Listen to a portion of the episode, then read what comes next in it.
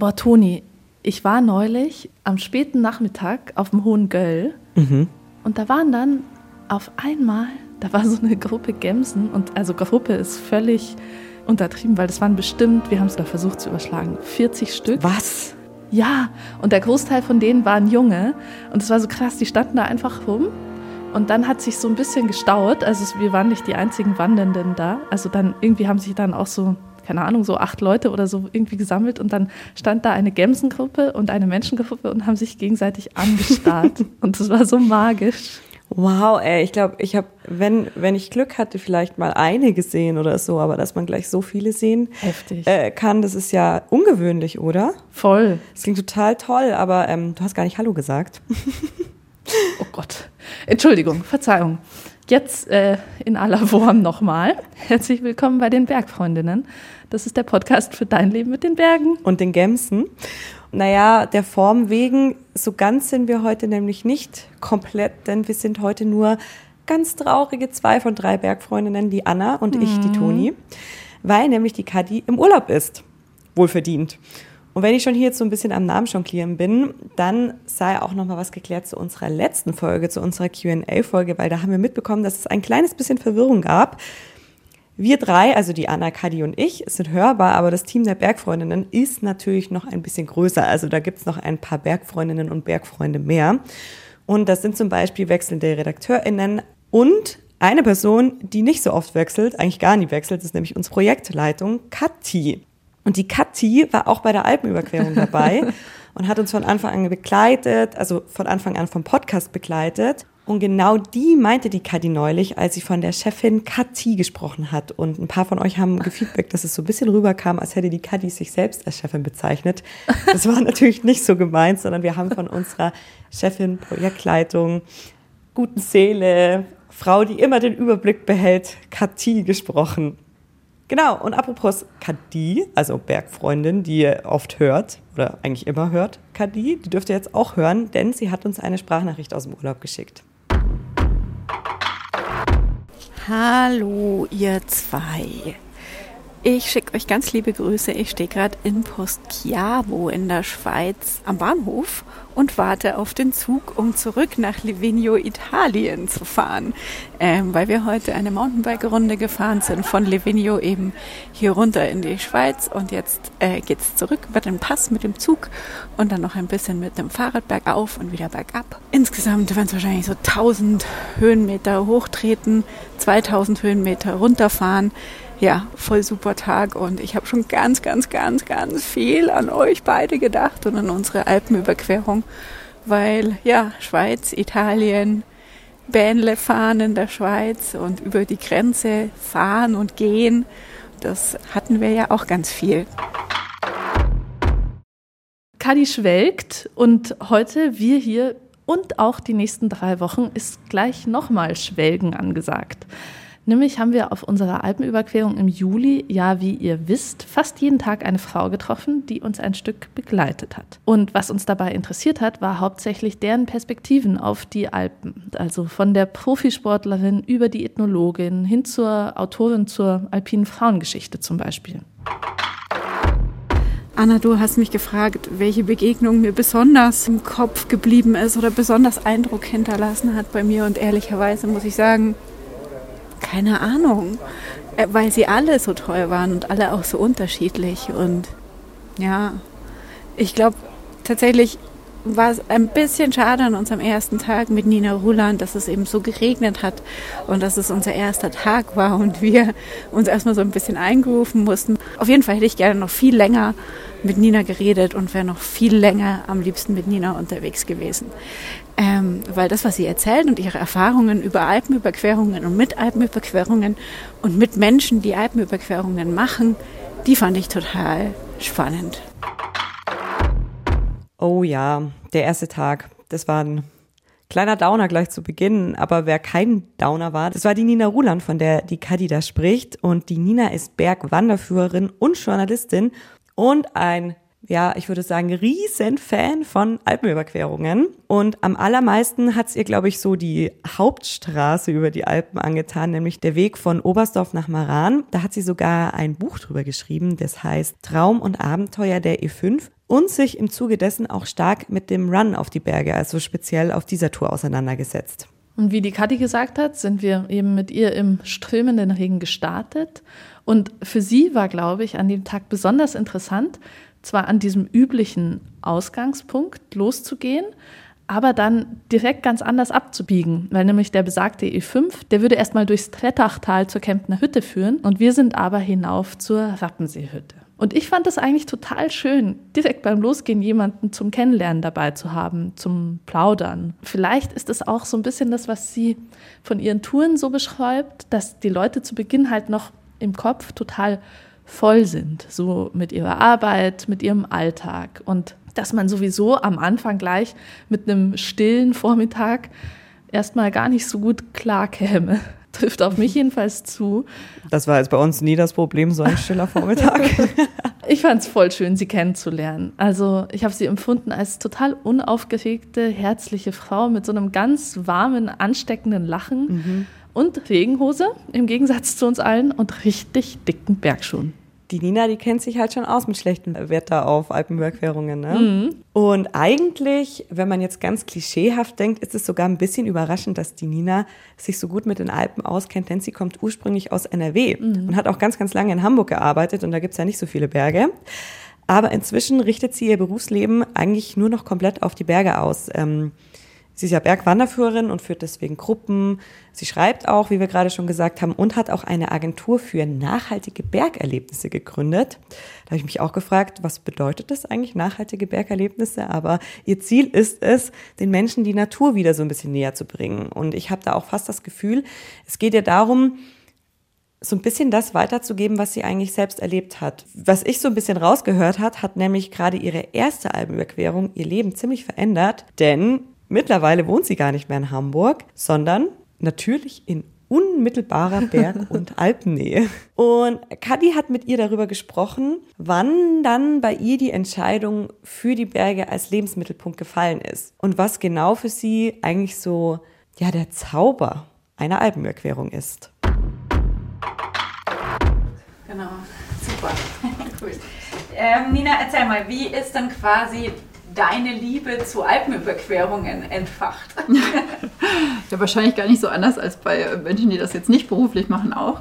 Damals habe ich es auch noch nicht beruflich gemacht. Ähm, da war ich noch fern der Alpen in Hamburg und wollte aber einfach mal richtig lange und am Stück unterwegs sein. Und habe mir dann überlegt, dass ich vom Bodensee nach Verona laufen möchte, also auf dem E5 und der war da aber noch total unbekannt. Also es war jetzt nicht irgendwie, ich gehe in die Bücherei und hole mir die 25 Führer, die es darüber gibt, sondern kannte kein Schwein. Und erstmal war auch irgendwie so, ja, ich laufe alleine, weil für eine Alpenüberquerung mal eben jemanden finden, war auch nicht so einfach im Freundeskreis. Und dann kam aber eben über noch eine dritte, noch eine Katharina dazu. Und mit der bin ich dann vier Wochen lang vom Bodensee bis nach Verona gelaufen. Und das war so cool, dass ich es danach immer wieder machen wollte du hast ja schon gesagt, der E5 bedeutet für dich auch was Besonderes. Mhm. Äh, was denn oder warum? Wie, wie ist dein Verhältnis zum E5, wenn ich das so sagen kann? Ja, also ich bin jetzt mittlerweile ja schon so oft gelaufen, dass er sich wirklich so ein bisschen wie nach Hause kommen anfühlt. Also auch so auf den Hütten, wenn man einfach die Wirte kennt und äh, den Weg auch kennt. Und ich habe schon gesagt, es ist so ein bisschen wie ein alter Freund. Also gerade wenn man so die Gletscher dann immer wieder sieht, ist es auch ein bisschen an dem alten Freund geht es nicht gut. Also zu sehen, wie sich da die Landschaft verändert und entwickelt. Und es ist halt jedes Mal anders. Also selbst wenn ich den Weg schon so gut kenne, ähm, schaut er halt jedes Mal anders aus und ich habe jedes Mal unterschiedliche Gäste dabei. Das macht es natürlich dann auch spannend. Was macht denn auch für dich oder für die vielen Menschen, die es mittlerweile tun, die Faszination an der Alpenüberquerung aus? Mm, also ich glaube, es ist schon so ein bisschen ja, so mystisch belastet auch irgendwie. Ne? Also Alpen, irgendwie so das größte Gebirge Europas und meine gleich so Hannibal und Ötzi und also da gibt es einfach so viele Geschichten. Und das ist eigentlich ja so ein Bollwerk, ja, was die Menschen ja auch jahrhundertelang gemieden haben. Und da war der Berg ja eher die Bedrohung. Und jetzt zieht sie eben dahin und einfach mal wirklich ganz raus zu sein aus diesem ja, normalen Alltag und ähm, auch zu erleben, wie anders das Leben am Berg eben läuft, ist, glaube ich, was, was viele dann ja, einfach mal spüren wollen und aus eigener Kraft eben diese, diese Alpenüberquerung laufen wollen. Du hast es ja mittlerweile auch zu deinem Beruf so ein Stück weit gemacht. Mhm. Magst du mal erzählen, wie, wie das dann kam? ja, also da war ich eben wirklich auch noch in Hamburg und bin aber ständig und andauernd eigentlich in die Berge gefahren und habe dann irgendwann gesagt, das ist der falsche Ort und habe dann die Festanstellung gekündigt Also da hauptberuflich noch als Journalistin und äh, bin dann erst im Chiemgau gewesen und dann im Allgäu und habe eben dann die Ausbildung zur Bergwanderführerin gemacht und äh, habe dann für verschiedene Bergschulen immer wieder Leute über die Alpen rübergeführt und es hat mir einfach so viel Freude bereitet, so zu teilen, was es da so gibt und die auch wieder aufmerksam zu machen. Also weil die sind ja echt immer erstmal so, wenn sie ankommen und total dicht in der Birne ja, und hängen noch so im Job und zu sagen, ja schau doch mal hier und die wieder darauf aufmerksam zu machen und zu sehen, wie die sich dann auch verändern innerhalb von einer Woche. Ja, und das habe ich dann immer öfter und immer lieber gemacht. Jetzt hast du das mit den Gletschern schon angesprochen. Mhm. Siehst du dann an anderen Stellen auch quasi negative Seiten dieses, es ist ja ein Hype, ähm, die Berge mhm. an sich, solche Weitwanderwege auch. Was kennst du da von deinen Touren? Also an negativen Dingen habe ich so das Gefühl, dass viele das einfach so auf der To-Do-Liste stehen haben. Also ich habe schon auch oft Gäste dabei, die noch nie vorher wandern waren. Also die einfach nicht nur in den Alpen nicht wandern waren und nicht nur nicht mehrere Tage wandern waren, sondern auch gar nicht. Aber Alpenüberquerung ist halt hip. Also es klingt irgendwie cooler zu Hause und auf Instagram. Also wenn man sagt, man überquert die Alpen, als wenn man sagt, ja, ich gehe jetzt mal irgendwie am Bodensee Stücke spazieren. Und darum überfordern sich da, glaube ich, auch äh, viele. Und diese Einstellung zum Berg und zu so einem Unternehmen finde ich schwierig. Also, dass man so das so konsumieren will, einfach nur, sondern ich finde, man muss da irgendwie mit Respekt angehen und sich dem vielleicht auch annähern ähm, und da wieder ein bisschen runterkommen. War das die Antwort auf deine Frage? Ja. es war jetzt nicht so eine direkte Auswirkung auf die Wege mhm. oder so, oder die Hütten, aber. Äh, ja, ja, weil das wäre schon auch. Schon. Ja, ja, also die Hütten sind natürlich schon auch voller. Also das merkst du, also das, als ich das erste Mal in E5 gelaufen bin, also das war halt einfach, gehst hoch und kommst rein und wenn du zwei Tage flacken bleiben magst, dann bleibst du halt zwei Tage da und heute ist halt wirklich genau getimed und früher war es auch so, ja, die Bergschulen gehen dann am Freitag los und man wusste so, am Wochenende sind irgendwie die unterwegs und sonst ist nichts. Und mittlerweile gehen Bergschulen eigentlich jeden Tag und teilweise auch mit mehreren Gruppen täglich los. Also es ist schon, ist wirklich ein Hype geworden, ja. Ist es dann was, was dich eher freut oder eher ärgert? Weil du ja auch jemand bist, der da ein Buch mhm. drüber geschrieben ja. hat und, und natürlich irgendwie hat man ja seinen Anteil an diesem mhm. Hype. Wie, wie gehst du damit um? Also klar, die Verkaufszahlen des Buches müsste man da sagen. Das freut mich natürlich, dass das der Hype ist. Aber also ich hätte halt wirklich gern, dass die Einstellung einfach dazu. Ich finde es gut, wenn die Leute gehen. Ähm, also weil nur zu sagen, ja, die haben ja alle nichts zu suchen. Also gibt es ja auch gerne mal, gerade Leute, die viel am Berg sind, sagen dann, ja, und die ganzen Flachland-Tiroler, was wollen die alle da? Und das sind jetzt irgendwie unsere Berge. Das sehe ich nicht so. Ich finde, also es hat jeder das Recht, da zu sein und das zu erleben und sich dem auch auszusetzen und seine Grenzen zu erweitern. Aber halt mit einer bisschen respektvolleren Einstellung. Aber ich finde schon auch, dass man schauen muss, also es war jetzt auch so, dass zum Beispiel die Hütten gesagt haben, es dürfen nicht mehr so viele Bergschulgruppen kommen, weil dann schon die Leute, die alleine gegangen sind, teilweise gar keinen Platz mehr hatten, weil alles vor war eben mit Bergschulgruppen. Also dass man es ein bisschen regulieren muss und sollte, vielleicht teilweise sogar. Das hast du vorhin erzählt, dass die Leute eigentlich fast immer weinen, entweder aus ähm, Schmerz, ja. aus Glück. Was sind da so die Gedanken? Also was, was, was passiert bei den Menschen? Glaubst du, emotional mhm. und äh, mental, wenn die über die Berge gehen? Also gerade wenn sie dann eben so lange unterwegs sind, ne? also es ist ja mindestens eine Woche, wenn du den ganzen Weg gehst, ja sogar vier Wochen. Ich glaube, die sind das erste Mal wieder bei sich. Also wirklich so dieses, du hast dann keine Ablenkung, ja, du kannst auch nirgendwo hin flüchten, sondern du bist dir selber ausgesetzt und dann vielleicht noch von ja, Natur umgeben, wo du merkst, die beherrschst du vielleicht auch nicht, sondern die hat eben das letzte Sagen.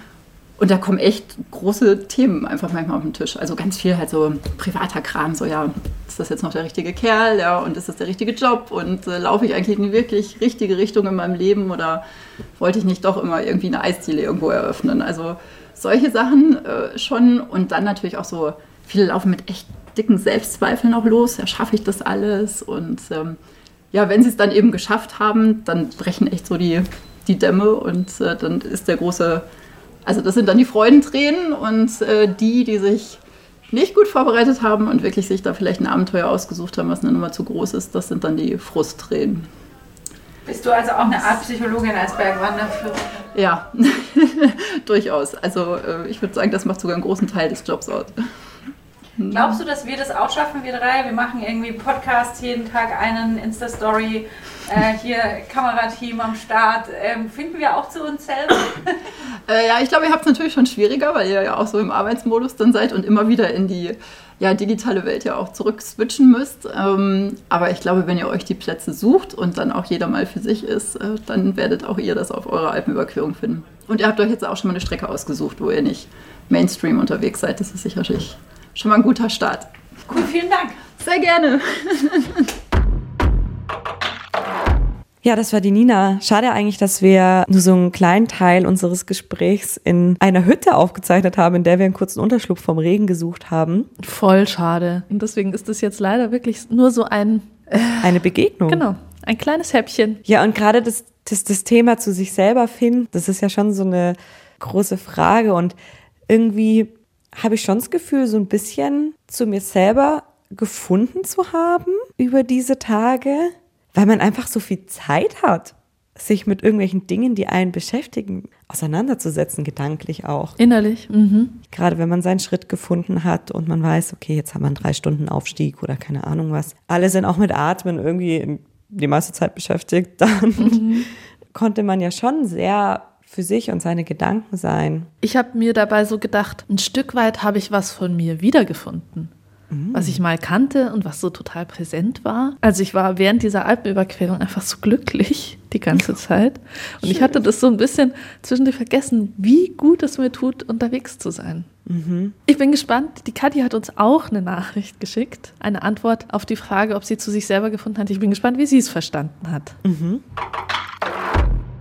So, Dalle, jetzt sind wir wieder in Italien angekommen und rollen noch die letzten Kilometer so von Richtung Furcola Pass nach Livigno rein. Und ähm, ja, die Frage, ob äh, ich zu mir selbst gefunden habe bei der Alpenüberquerung, das ist eine schwierige Frage, weil ich finde, hm, also ich denke, dass ich nicht zu mir selbst gefunden habe im Sinne von irgendwas total Neues über mich rausgefunden oder mh, ja einen tieferen Frieden gefunden oder so, aber im Sinne von Dinge, die ich vorher über mich wusste, haben sich halt nochmal bestätigt und in dem Sinne habe ich mich selber besser kennengelernt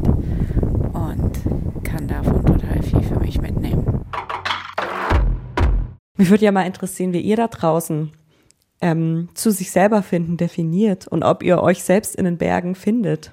Schickt uns da gerne mal was rüber. Da haben wir ja so eine Nummer, das ist die 0151 12 19 und viermal die 5. Oder ihr dürft uns auch gerne auf Instagram schreiben oder eine Mail an die Bergfreundinnen at bayern2.de. Ganz gut zu einem anderen Thema, das Nina und Kathi im Gespräch besprochen hatten, nämlich so der Hype und der Run auf die Berge, passt vielleicht, dass ich letzte Woche in einem anderen Podcast zu Gast war. Nämlich bei Drei Köpfe ein Thema. Habe ich mit Kilian Neuwert, auch aus der Bergsteiger-Redaktion, und Christine Auerbach die Verantwortung von Bergjournalismus diskutiert. Und so die Frage, ob wir eigentlich mit unserer Liebe für die Berge die Berge gleichzeitig kaputt machen. Habt ihr euch nicht die einfachsten Fragen auf jeden Fall ausgesucht? Nee. nee. Aber wenn ihr Lust habt, da mal in unser Hadern und Diskutieren reinzuhören, drei Köpfe ein Thema gibt es natürlich überall da, wo es Podcasts gibt. Und wir packen den Link auch nochmal in die Show Notes. Und nächste Woche gibt es noch eine Begegnung von unserer Alpenüberquerung und zwar mit der Geli Kaufmann.